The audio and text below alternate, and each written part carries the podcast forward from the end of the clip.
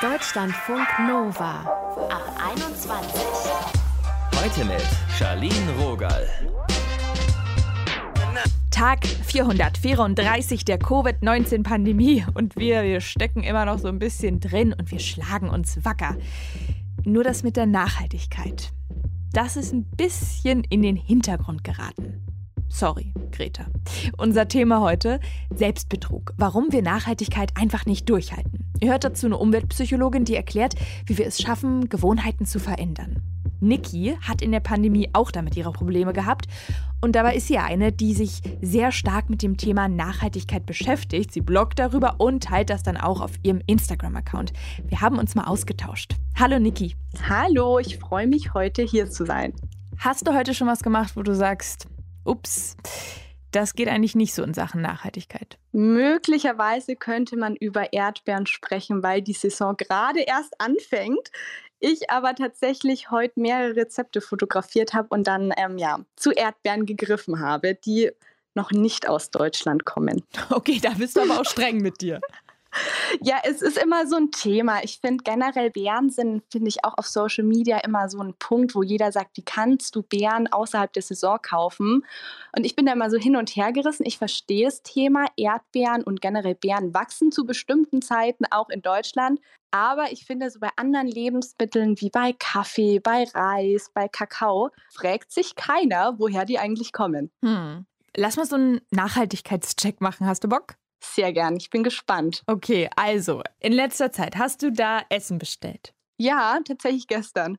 Was gab's? Pizza. Wie sieht's aus mit Carsharing? Habe ich in letzter Zeit sehr viel häufiger genutzt. Also vielleicht für ja alle, die mich nicht kennen. Ich komme ursprünglich aus Bayern und bin letzten Sommer nach Berlin gezogen. Da ist an sich das ja öffentliche Verkehrsnetz super gut ausgeprägt. Aber ich muss sagen, so zu Zeiten der Pandemie, zu den Stoßzeiten, wenn da so viel los ist, dachte ich mir dann, ja, lieber doch nicht die S-Bahn oder die Tram nehmen und habe dann öfter ja ein Auto gemietet. Und äh, letzter Punkt, der mir jetzt noch einfällt, Online-Shoppen. Wie sieht's da aus? Oh, Aha. oh ja, das ist ähm, ein Thema für sich. Also mhm. ich würde sagen, ansonsten zieht man so viel Freude irgendwie aus gemeinsamen Erlebnissen mit Freunden. Man geht raus, trifft sich, unternimmt was Schönes. Und das ist in letzter Zeit, ja, sehr flach gefallen und ich habe mich schon öfter dabei ertappt, dass wenn mir diese Sachen gefehlt haben, ich bisschen meine Freude im Internet ja mir geholt habe durch Bestellungen, muss ich ganz ehrlich sein. Und wie fühlt sich das für dich an? Findest du das okay oder hast du doch so ein kleines schlechtes Gewissen, weil du ja sonst wirklich immer sehr viel darauf achtest, nachhaltig zu leben? Also ich würde sagen, kleines schlechtes Gewissen ist auf jeden Fall da. Ich versuche trotzdem dann immerhin Secondhand oder Fair Fashion zu shoppen. Aber natürlich, es fällt dadurch viel Verpackungsmüll an, die Sachen werden transportiert und möglicherweise hätte man schon weniger konsumieren können. Ich versuche dann trotzdem immer nicht zu streng mit mir zu sein, weil ich finde, immer wenn man sich so arg unter Druck setzt, geht es nach hinten los. Dann mhm. hat man, finde ich, schon immer gar keine Lust mehr auf Nachhaltigkeit. Ich weiß nicht, wie es dir geht. Voll. Ich versuche mich dann immer dran zu erinnern, was man ja auch Positives macht und dann ist es insofern auch okay, auch wenn mal so nachhaltige Fails dabei sind, würde ich sagen. Ja, ich denke manchmal so, Gott, ich habe so eine Doppelmoral, weißt du, wenn ich dann einerseits zu irgendjemandem sage, mm also du isst jeden Morgen Avocado und dann, ja, dann auf der anderen Seite sage ich auch so, lass mal zum See, lass mal mit Auto. Ja, ja verstehe ich. Ja, bei mir ist es auch so, Nachhaltigkeit ja, wäre halt schön, wenn man dann auch Rad fährt und eben zu Fuß überall hinläuft. Und ich erwische mich halt auch mal dabei, wenn ich mir denke, hm, also Wetter ist schlecht oder die Strecke ist zu lang oder ich bin schon so spät dran. Ja, dann fahre ich doch lieber mal Auto. Wie hast du jetzt vor, das so ein bisschen zurückzuschrauben, dass du wieder mehr nachhaltig bist? Ich würde sagen, beim Thema Autofahren kommt mir auch der Frühling sehr recht. Es wird wärmer. Deshalb, ich bin auch ein bisschen so ein kleiner gute Wetter-Radfahrer und ich weiß nicht, wo du lebst. Also ich lebe ja mittlerweile in Berlin und ich finde die Fahrradfahrer teilweise, die, die fahren mir zu schnell. Ich bin so eine kleine Omi. Also ich, Aber ich lebe auch in Berlin. Ah ja, ich Fährst fahre auch so schnell. ja. ja. Du bist jemand, der wird mich dann immer äh, wahrscheinlich überholen und dann wild klingeln. Aber ich bin dann und so, noch dazu so eine kleine Angsthase. Das heißt, ähm, ja. du wirst dich dann wieder mehr aufs Rad trauen oder auch das nicht? Ich versuch's. Also ich habe mir schon einen Helm besorgt. Ja, hier Sicherheit ähm, zuerst. Sehr auch, gut. vielleicht nicht so cool ausschaut. Das, das ist aber egal. Ich denke mir immer, ja, ein heile Kopf ist besser, als wenn man halt davor ohne Rad äh, herumfährt. Aber ich habe vor, wieder mehr Rad zu fahren. Auch wenn ich einkaufen gehe, wenn ich vielleicht doch meine Freundin im Park zum Spazieren treffe weniger Carsharing, mehr Radfahren. Gab es auch Bereiche, wo du in den letzten Monaten nachhaltiger warst als vorher? Also ich würde sagen, dadurch, dass das Reisen ja komplett ausgefallen ist, hat man da auf jeden Fall schon mal drauf verzichtet. Ich war jetzt davor auch nicht häufig auf Flugreisen, bin aber auch niemand, der sich das komplett verbieten würde, auch wenn es natürlich umwelttechnisch nicht gut ist. Ich würde sagen, man soll es reduzieren zu dem Punkt, wo es möglich ist. Wenn man reist oder, oder wenn man fliegt, dann am besten länger an einem Ort bleiben und auf jeden Fall auch die CO2-Emissionen kompensieren.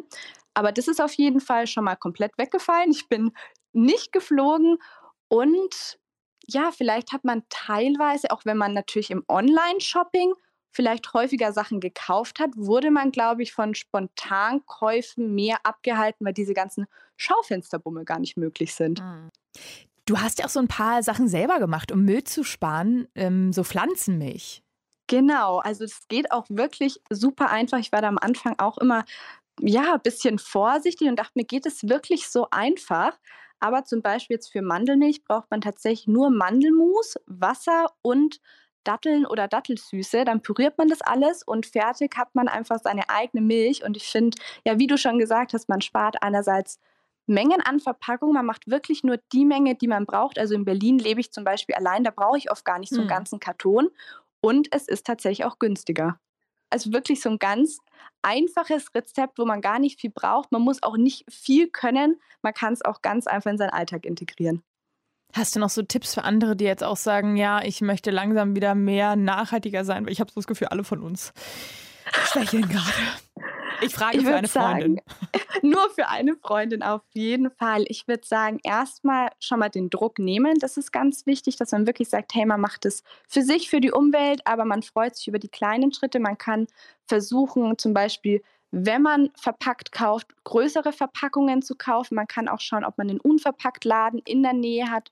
Man kann schauen, welches Gemüse und Obst gerade regional ist und darauf achten. Es ist ja zum Beispiel auch, der Apfel ist vielleicht jetzt zum Beispiel so ein Beispiel. Es gibt im Supermarkt viele verschiedene Sorten. Es kommen welche vom anderen Ende der Welt, von Chile, von ich weiß nicht wo. Man kann aber zum Beispiel auch zum Apfel aus Deutschland greifen. Und das sind so kleine Veränderungen, wo man jetzt nicht sein ganzes Leben umkrempeln muss, wo man jetzt ganz viel aufwendig selbst machen muss, sondern es sind so kleine Sachen, die sich einfach integrieren lassen. Das klingt wirklich sehr machbar. Danke, Niki. Sehr gerne. Dankeschön, dass ich heute mit dir sprechen durfte. Ihr habt Niki gehört, aka Mari Lini auf Instagram und sie hat auch ein Buch draußen, Vegan Life, dein Weg zu mehr Nachhaltigkeit und Achtsamkeit im Leben. Deutschlandfunk Nova. Heute geht es um Nachhaltigkeit. Das ist ein Thema, was vielen von uns am Herzen liegt. Aber dann im Supermarkt, beim Shoppen, bei der Reiseplanung, da werden dann doch schon spontane Entscheidungen getroffen, die vielleicht besser für uns sind als für Mutter Erde. Lena aus dem Ab 21 Team hat gebeichtet. Meine größte Nachhaltigkeitssünde war tatsächlich vor Corona, da habe ich eine meiner liebsten Bands, eine kolumbianische Elektroband namens Bomba Stereo, in Berlin ganz knapp verpasst, verschisselt, dass die ein Konzert haben. Und die kommen so selten, weil es eben ein anderer Kontinent ist, dass ich dann gesehen habe, boah, die haben noch eine Show in Zürich. Drei Tage später habe eiskalt ganz knapp Flugtickets gekauft, mich in den Flieger gesetzt und bin für, ich glaube, 14 Stunden nach Zürich geflogen war ein Mega-Konzert. Ich habe die Nacht dann auf dem Flughafen verbracht. Das war sehr unbequem. So schlecht habe ich noch nie geschlafen. Und dann bin ich am nächsten Morgen um sechs zurück nach Berlin, weil ich arbeiten musste. Ja, eiskalt einfach durchgezogen, aber es hat sich ja wenigstens gelohnt. Alena aus unserem Team hier wurde während Corona schwach. Sonst ist sie beim Thema Nachhaltigkeit eigentlich vorne mit dabei, aber sie konnte nicht so richtig konsequent bleiben glaube, mein peinlichster Öko-Fail ist, als ich im äh, Mai 2020 war es, glaube ich, nach zwei Monaten Lockdown, mir gedacht habe, ich bin so einsam und dann in meiner Instagram-Werbung ein Plüschtier aufgepoppt ist, ähm, das, als ich es bestellt habe, nach ein paar Tagen Überlegung sich herausstellte, dass es ähm, aus China importiert wird. Also es wurde aus China verschifft und ich habe mich sehr schlecht gefühlt, aber ich habe jetzt einen kleinen, fetten Plüschseehund, den ich relativ oft knuddele tatsächlich, wenn ich mich einsam fühle. Also ja, bereuen tue ich es nicht so wirklich. Das kann ich verstehen. Liebe Leute, wir stecken da zusammen drin und wir kommen auch wieder zusammen raus. Deutschlandfunk Nova. Wie viele Pakete habt ihr bestellt? Aha. Aha. Da sinkt doch das Gefühl ganz tief in den Bauch. Denn also so viele Pakete, wie ich gerade annehme für meine Nachbarin, da muss ich sagen, da wird ganz schön viel bestellt. Warum ist das so? Tja, wir haben Pandemie, aber warum ist uns das ein bisschen Schnuppe? Warum fällt es uns so schwer, gerade jetzt beim Thema Nachhaltigkeit konsequent zu bleiben? Das haben wir die Umweltpsychologin Marlies Wullenkort gefragt. Hallo Marlies. Hallo. Vor der Pandemie wurde vielleicht so nachhaltiger Lifestyle gelebt, jetzt Verpackungsmüll mhm. in Massen. Wie kann das sein? Dass es plötzlich okay ist und vorher waren wir noch voll am Start. Das ist eine große Frage. Also es haben sich natürlich erstmal unsere Umstände total verändert. Also die Welt ist heute so, wie wir uns das vor anderthalb Jahren noch überhaupt nicht vorstellen konnten. Mhm.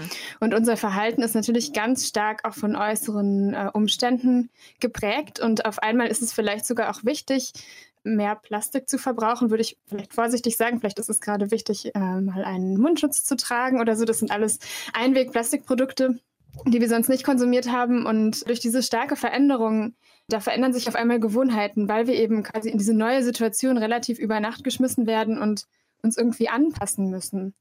Aber ich würde ja vielleicht in Frage stellen, ob wir uns tatsächlich so wenig nachhaltig jetzt verhalten, weil wir, glaube ich, bei Verhalten uns auch immer die Auswirkungen anschauen müssen. Mhm. Und vieles, was nicht nachhaltig ist, können wir jetzt im Moment gar nicht so gut machen. Und das ist zum Beispiel mit dem Flugzeug rund um die Welt zu fliegen.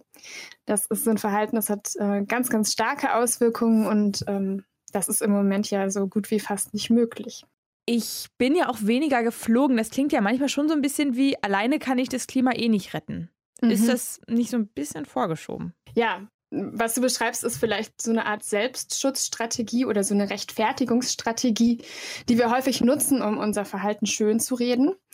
Das möchte ich gar nicht verleugnen, dass das jetzt ähm, durchaus auch viel passiert. Was da halt häufig irgendwie eine Rolle spielt, ist, dass wenn wir unter Stress sind und wenn wir irgendwie frustriert sind, und das ist ja häufig in so einer Pandemie der Fall, dann ähm, fällt es uns gar nicht mehr so leicht, konsequent zu sein und wir nutzen eher solche Strategien die dann quasi rechtfertigen, dass wir jetzt auf einmal mehr Essen bestellen, sich die Pakete im Flur häufen und so weiter.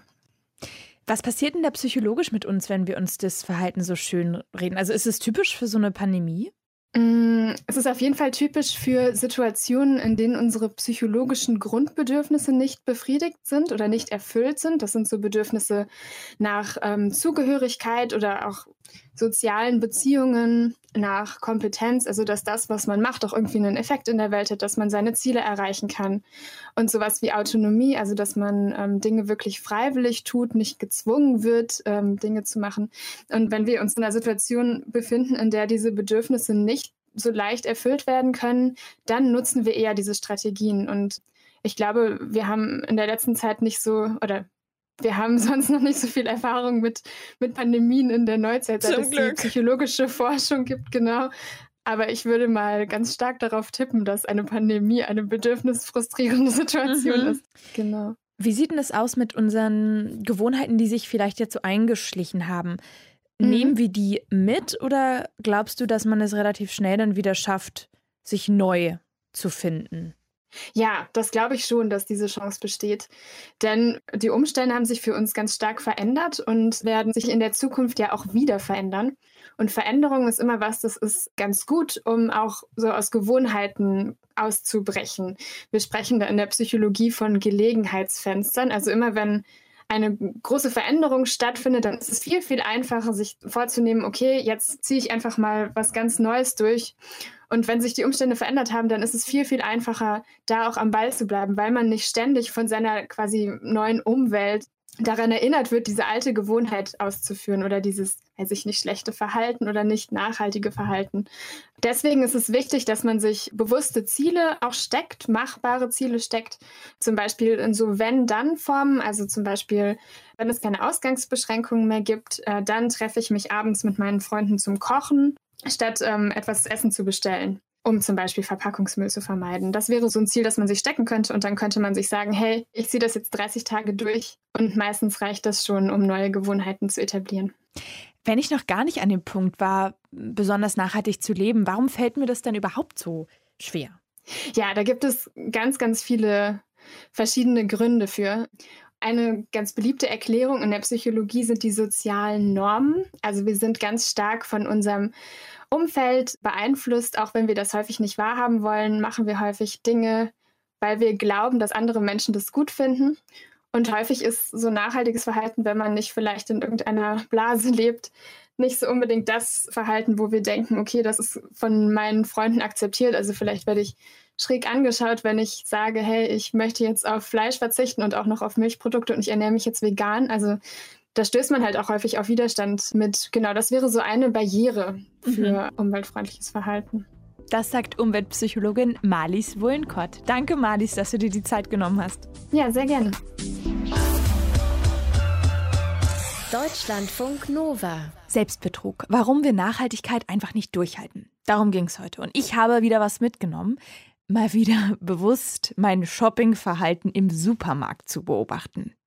Ich glaube, ich habe auch noch irgendwo so einen saisonal-regional-Kalender. Der wird auch entstaubt und aufgehangen und auch mal wirklich wieder angeguckt. Mein Name ist Charlene Rogal. Seid gut zu euch. Bis zum nächsten Mal. Deutschlandfunk Nova. Ab 21. 21. Die Podcasts jederzeit auch auf deutschlandfunknova.de.